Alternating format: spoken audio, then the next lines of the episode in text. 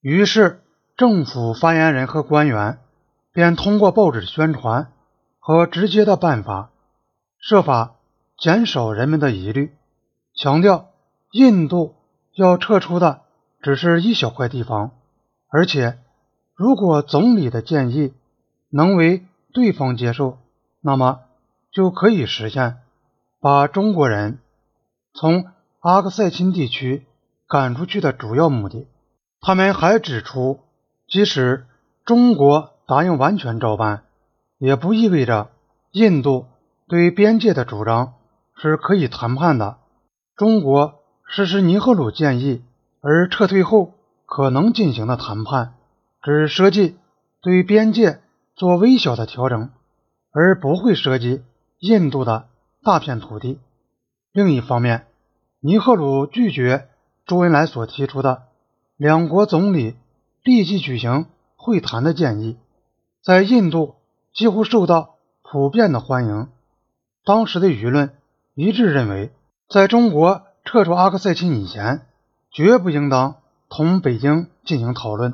报纸的社论反复强调这种论点。我们应该讲明白，只要中国的挑衅存在一天，就不可能进行任何讨论。印度政府。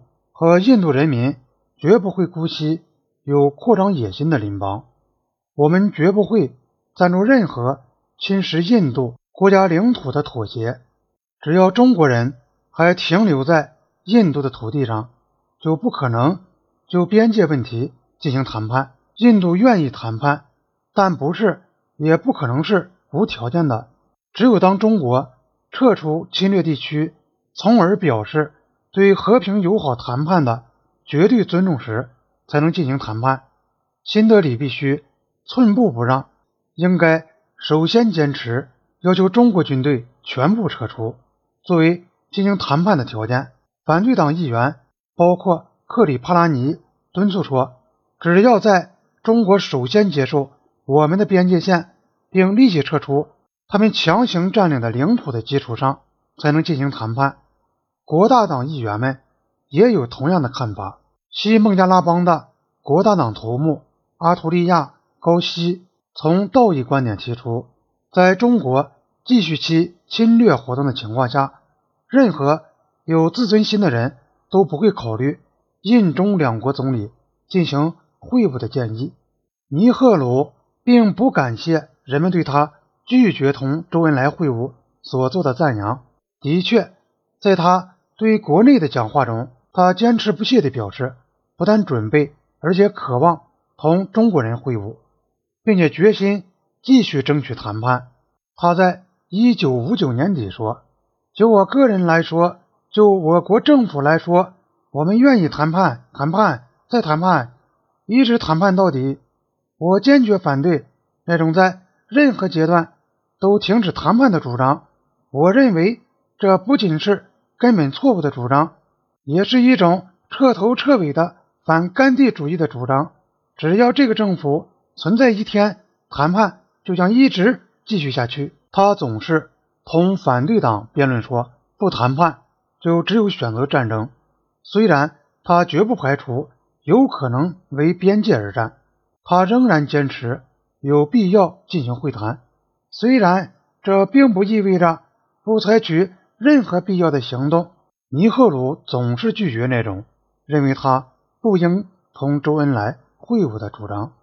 一九六零年一月，他在每月定期举行的记者招待会上对记者说：“就我个人来说，我准备同这个广大的世界上的任何人会晤，没有什么人是我不愿意会晤的。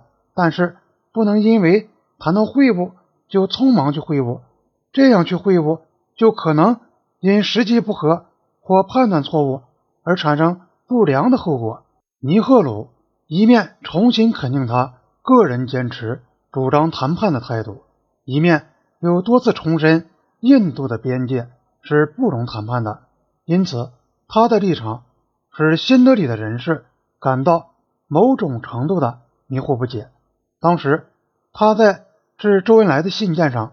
似乎已经完全拒绝高级会谈，但是就在那次记者招待会上，一位新闻记者就印度总理关于他愿意谈判的那一番话追问他，印度的立场是否仍然是我们的边界是不容谈判的？尼赫鲁回答说：“那是我们的立场，同时天下也没有什么不可以谈判的东西。”他发现自己讲了一句前后矛盾的话，于是他就解释道。这看起来似乎是矛盾的，可是对于边界这件事，不存在谈判或讨价还价的问题。不过，通过信件和会谈来处理边界事宜，这是另一回事。我们不能拒绝同另一个国家会谈。尼赫鲁对于“谈判”这个词的解释有两种不同含义。看到这一点，那么尼赫鲁多次讲话中谈到谈判时出现的。明显矛盾就迎刃而解了。当他好像是说我们准备举行边界谈判，但是我们绝不谈判边界。这个时候，他的意思是说，对我国的边界我们绝不妥协，但我们准备考虑对我们的边界做微小的调整，并就此事同对方会谈。后来，他把这个实质性的区别明朗化了。